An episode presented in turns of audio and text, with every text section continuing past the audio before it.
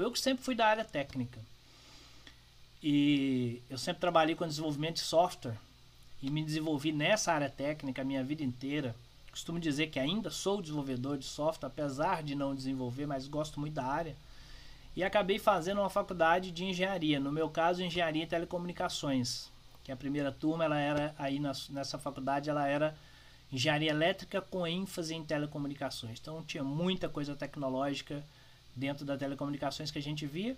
E me apaixonei pela, pela uma matéria de gestão aí, por um dos professores daí. Saindo daí depois fui fazer é, pós-graduação em gestão de pessoas, em gestão de negócio. Fiz N cursos de liderança. Hoje tenho algumas formações em coach por causa da liderança. Tenho formação em coach para buscar o conhecimento do ser humano e conseguir fazer uma liderança mais eficaz. Até que me tornei instrutor de liderança.